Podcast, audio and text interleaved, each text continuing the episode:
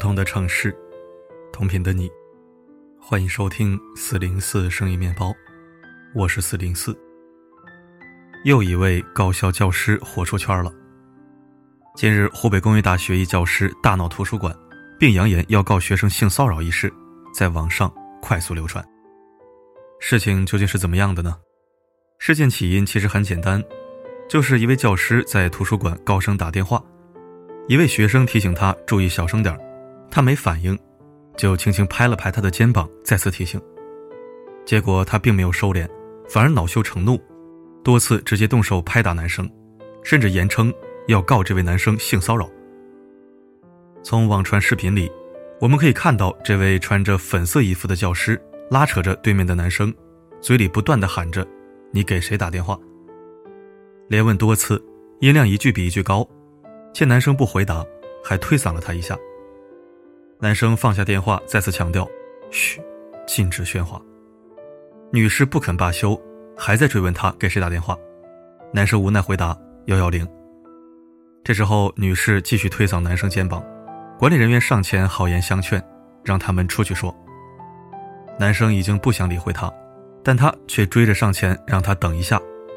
男生说：“别动手动脚。”女士情绪有些激动：“是谁动手动脚？我在这坐着好好的，他就到这拍我肩膀，是什么意思？我告你性骚扰好不好？”听到这话，男生顿了一下，指着对面男同学说：“你问男同学，他可以作证。”女士继续大声嚷嚷：“我不知道你们男同学，我只知道你性骚扰我了，你没有去性骚扰他。”男生转身放弃交流，结果这位女士突然指着旁边的插座，大声说：“这里谁允许你充电的？这里不允许充电，看到没有？”还高声喊在场的人来看。听到这话，男生十分震惊，大概是第一次知道插座不能充电。我充电怎么了？此时，女士像是抓住了什么把柄一样。指着墙边的提示语，一字一句地说：“不允许充电。”男生满脸不可置信，女士又说：“小心触电，写了没有？”好家伙，小心触电等于不能充电。男生不想和她继续纠缠，收拾东西离开了。在网传的另一段视频里，这位女士并没有因此收敛，反而还在图书馆打电话跟人说了这件事儿，并骂学生有娘生没娘养。后续的另一段小视频里。有一男生说：“图书馆禁止大声打电话。”女士气势汹汹：“禁止打电话，是我先打的电话，还是他先充的电？是谁先违规的？”此话一出，坐实了他知道图书馆禁止大声喧哗的规则，而且为了给自己找补，还强行给男生安了个违规充电的名头，明知故犯，转移话题，制造性别矛盾，还对劝阻人员出言不逊，撒泼耍赖。这位女士蛮横不讲理的言行实在令人愤怒。最后，警察来调解，这位女士被管理员劝出了图书馆。这个视频在网上快速流传，引发了大量争议。她也被网友扒出是湖工大的一位副教授。十月十四日，湖北工业大学在官微作出回应，表示学校会高度重视，已在第一时间启动调查核实，并展开相关工作。目前警方的正式处理结果还未出来，但网上已有相关消息流传出来了。网上流传着的后续结果是，双方都被学校批评，对学生进行批评教育，对老师进行了心理疏导，希望这位教授以后不要在图书馆大声喧哗，影响学生自习。如果网传情况属实，那这样的结果真的不能服众，也令人寒心。因为说实话，我第一次看完这个视频是很生气的。大学图书馆保持安静是基本认知，偶尔的小声讨论，大家也不会多计较，只要注意分寸就好。能让人出声阻止，想必声音一定不会小。教室全程音量超标，学生反而轻声细语。他作为一名教授，言行举止丝毫没有一丝作为人民教师立德树人该有的样子。两者对比，可见素质高低。高校是培养高等人才的地方。教师则是培养这些高等人才的主力军。一名高校教师不仅要有较高的学术水平和教研能力，更要有很高的道德修养和品质，才能为人师表，去立德树人。所以说，这位女士展现出来的言行，实在是让人难以相信，这是一名高校教授该有的素质和修养。除了德不配位外，更让人生气的一点是，他随随便便就指责男生性骚扰他，把简单的问题上升到性别对立上，把性骚扰当成了一种工具。这次因为网传的视频几乎都能看出来经过，所以大部分网友都是站在男生这边。那假设整个过程如果没有被拍下，或者说有人断章取义剪辑视频，是不是所有的声音都会变成男学生骚扰女教师？这样的噱头肯定又是一个流量密码，而在舆论的压力之下，男生是不是就会被全网讨伐了？幸好这样的局面没有出现，但我们也千万不能忽视，教师随意指责性骚扰，不仅影响自己的形象，也很容易伤害到那些真正受到伤害的女性。以后如果真的有人性骚扰，是不是更多人会认为受害女性就是在随意诬陷，是在上演狼来了？这不，我已经看到有人在评论说，无论多大年纪，无论什么职位的女人都爱胡搅蛮缠，基本盘如此。你看，在这个社会，以偏概全真的太容易了。所以，比起在图书馆大声喧哗违反规则外，这位教师动辄性骚扰。也是大众更加愤怒的原因。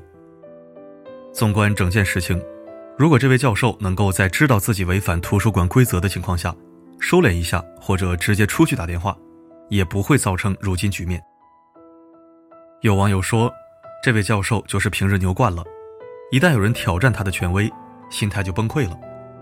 他知道自己错了，但不承认，还要揪出别人的错误，表明是别人有错在先，来掩盖自己的错误。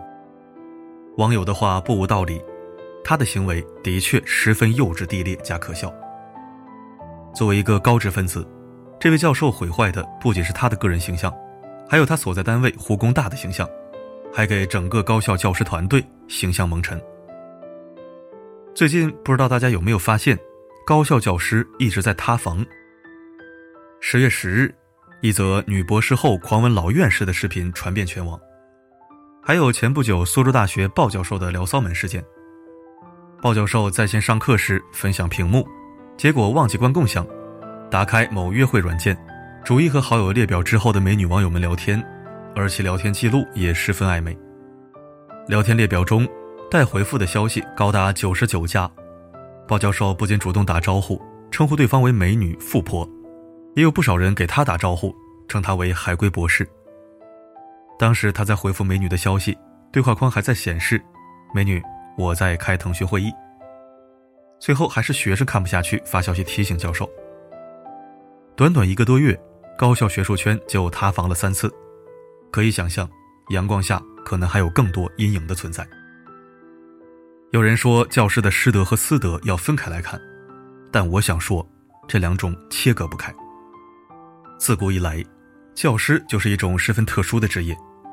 所谓上梁不正下梁歪，所以为人师表不仅要在专业上，也要在品德修养上。高校教师首先也必须是一名有较高道德修养的人，其次才是学术能力和教研能力，顺序不能出错。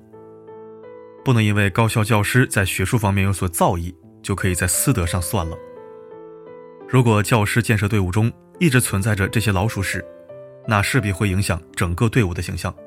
对学生也产生非常不好的影响，更会让外界的人对此产生诸多质疑。比如这样的人都能招进学校，这个学校也太垃圾了，妥妥的招生简章。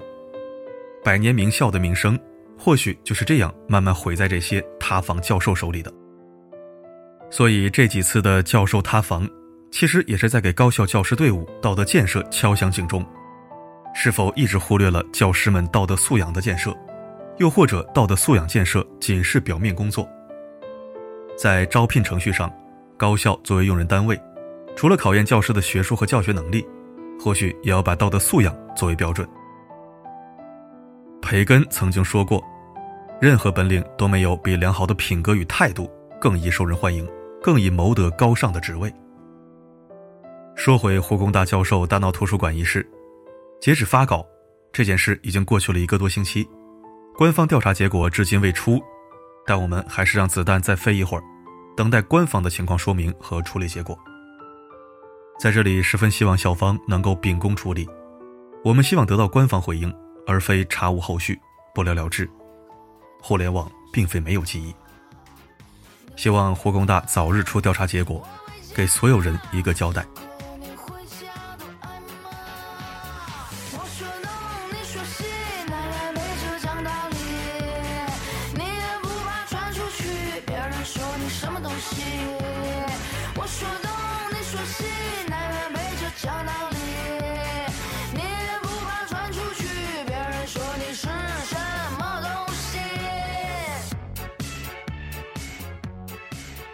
感谢收听。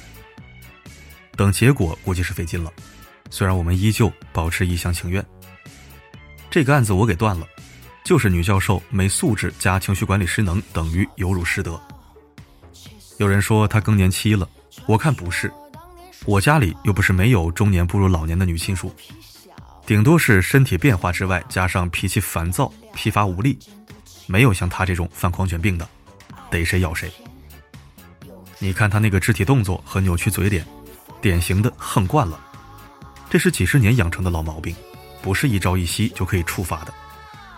你看他，像不像那些为老不尊、掐腰骂街的老作精？心疼那个好脾气、有教养的男学生，希望他能一直怀揣这份赤子之心，以后也敢于制止不道德行为，不要被老妖婆上了课，而失去了正义耿直的自我。说实话，现在的年轻人还真都挺好的，绝大部分都不错。但某些年长的人，真的一言难尽。我说的是某些啊。好了，今天的内容就到这里。我是四零四，不管发生什么，我一直都在。